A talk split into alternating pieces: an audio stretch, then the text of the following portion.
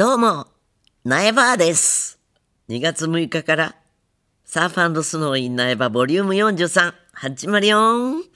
スタートを記念して、まずは苗場にまつわるエトセトラから。1、ユーミンが苗場プリンスホテルの館内で、実はこの一角が好きっていう場所は、どこ？そうだな。うーんと、えー、っとね、ステージが終わって、いろいろ撤収、顔の撤収とか終わって、あの、そう、今コロナだからやってないんだけれど、あの、打ち上げをする、ニューヨークニューヨークだっけ？に行く裏動線があるんですよ。それがね、途中めちゃくちゃ寒いところがあるの。急に寒い。そこがね、なんか、あ、苗場にいるんだっていう感じがして、好き。それから、あのー楽屋になっているところ、みんなの食堂みたいになっている部屋の窓から、他の人たちは、あの、リハーサルに行ってて、先に私が終わってそこに、あの、夕、夕系ライトがもうゲレンデの明かりがついているようなところで、ぼーっとするひとときが好きです。2、今回の苗場ファッション。これは外せないなというアイテムは、これね、フェイクファーの、あの、コートを持っていこうと思って。それに合わせて、フェイクのね、アニマル柄のパンツを、ゼブラとパイソンと、で持ってって、えーインナーは黒のタートルネックなんだけど、それは松任谷さんのお下がりのユニクロのカシミヤなのね。で、今、ビッグシルエットだから、ちょうど、なんていうの、カシミヤとかも縮むんだよね。だんだん。それがちょうどいいサイズになっているのを。で、それ、主にインナーにして、どっかへ引っかえ、着ようかなと思ってる。3、この人の顔を見ると、ああ、苗場だなと感じるのは誰？これね、えっ、と、キャピタルビレッジっていう、あのーイベンターが、あのー関わってるんだけど、そこのね、塩瀬さん、塩、ね、塩、塩川さんかな？っていう人が、あのおにぎりに似てるんだよ。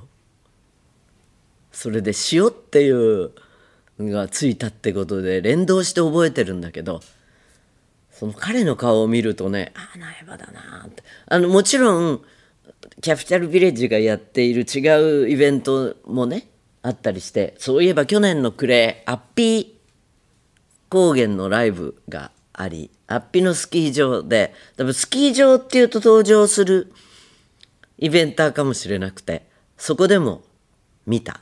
あれ？ここは苗場じゃないって変な感じでした。4、苗場にあれがあるといいのになぁと言えば何？うーん、いろいろあったんだけどね。なんだろう。なんだろうな。だって麻雀はするから、えっ、と、全自動の卓も入るじゃない？あれって、うん。全自動の卓ってガシャガシャやるのが楽しいんじゃないんですか？うんうん、あれをね、何度もね、あの、なんちゃんもやってるとガチャガチャやるのは疲れるの。もうそこは必要なんですね、随分違うの、あの労力で。で、シュッてこう、あの、積もって、積まれて列になって、ヒュッて、リフターみたいので上がってきて、だからこう、パイに触ること自体は変わらないから、そそれ触りたくなるんですよ。なんだろう、あれがなくてあるといいなってあったんだけどな忘れちゃった。あったらでも言ってるよね。きっと入れてくれると思うので。です。えー、苗場に来られない方はスペシャルサイトユートピアのご利用をね、ライブも見られるし、苗場ならではのコンテンツも面白いよ。今回ね、えっ、と、まだ言っちゃいけないのかな言っていいんだよね。あのー学生が、楽器が得意な子とかが、あの、我々のバンドに一人スイッチして入って何かを演奏したり、あの、学生だけでのバンドにして何かを演奏したりっていうのがね、あの、高校生クイズみたいな、すごい心温まる、フレッシュな感情をバンドのメンバーもみんな湧き上がらせてもらったねって感動的なんだ。すごくいいんで見てみてください。はい。メールを紹介します。ラジオネーム酔いどれゴリラ。41歳男。ユーミン誕生日おめでとうございます。今年も苗場公演。そして50周年ツアー。ザ・ジャーニーの成功を願っています。深海の街ツアーの映像化も。大変喜びました。そうそう出たのよ。見てね。なんと同じ日に、あれも出たのよ。スカイの映像作品。パフィーとか、見るとわかるよ。えーもう一度見たいと思っていたので発売日が楽しみです。僕は去年4月の札幌公演に母と参加しました。コロナ禍になってから初めての娯楽目的での外出でした。母は外出にあまり乗り気ではなく、僕も本当にライブが行われるんだろうかと不穏な気分で会場に向かったのですが、いざライブが始まると、美しい舞台セットといつになく内省的なユーミンのパフォーマンスですっかり現実から深海の街の世界に母子ともに引き込まれてしまいました。母は少し足が悪く座ったまま鑑賞していたのですが、ニーケ、The Goddess of Victory のイントロが始まった途端、おもむろに立ち上がり、前の席の背もたれに手を置いて鑑賞している姿を見て、ああ、この曲好きだったんだとしみじみ思いました。50周年ツアー、ザ・ジャーニーも母と参加します。嬉しいね。楽しみにしててください。えー、ちょっと待ってくださいね。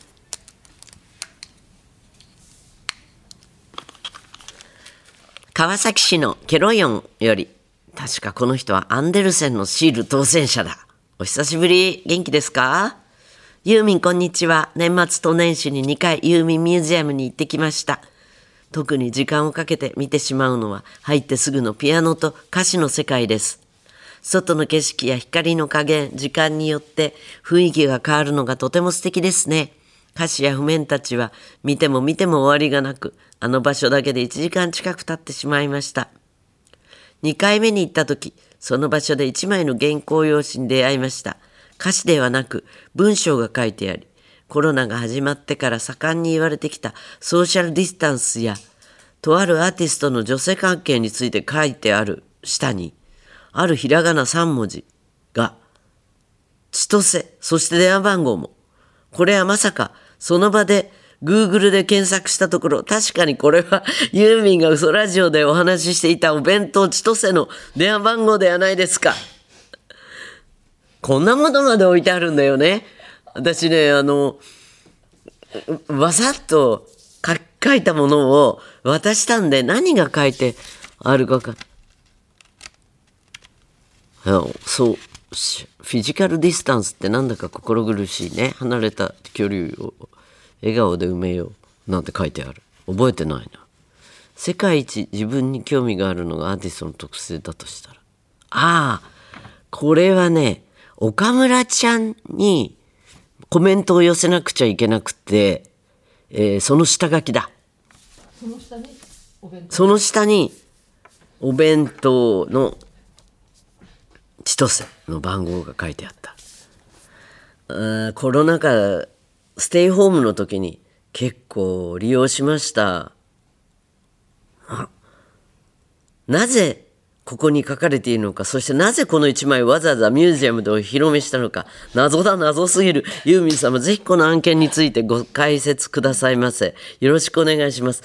あの、だから途中まで解説したけど、あのー歌詞とかを書いているカーグラフィックの原稿用紙にね、あの、次の白紙のところに何か書いてまだスペースがあると何か書いてっていうものも真面目に歌詞を書いている真面目にというかまとめて書いてあるもの以外にもいっぱい混ざってるんですよ。それをねより分けるのも面倒くさくそれでキュレーターの人たちもそのままくださいって言うからきっとこういうものがファンの人も謎に思ったり面白いんだと思って他にもいっぱいあると思うよ。そしてミュージアムはん？あの人によってハマる場所が違うみたいね。ステージ衣装にはまってる人もいるし特に最後の部屋のあの空と海の輝きに向けてのゲーうんとマルチが回ってるところまあマルチじゃないやテープが回ってるところにいる人も多いみたい。えー、っと横浜市春子先日のリスナーさんおしのい話に爆笑しながらあこれは松任谷夫妻のベッドインのぬいぐるみ。ああ私もユーミンを作ったことあるわと思い出しました。中学1年の春に遠足へ行った時七宝焼き体験をしたんです。ユーミンマークを作ろうと意気込んでいたんですが突然カメオのブローチみたいにユーミンがいたら可愛いかもと挑みました。爪楊枝を使って専用の絵の具を土台に乗せていきます。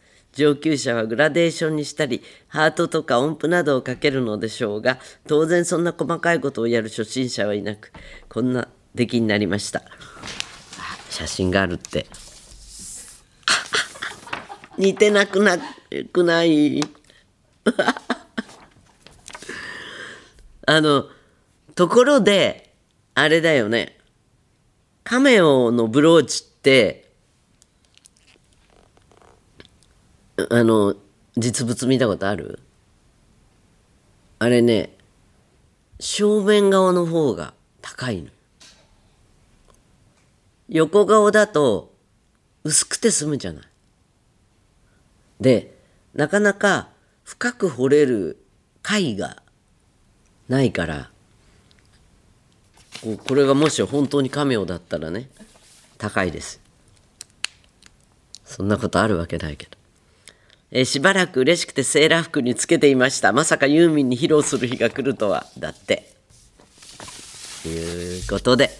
嘘ラジオはメールが命。送ってね。嘘アットマークユーミン .co.jp 嘘ラジオのインスタも地味に毎週更新中。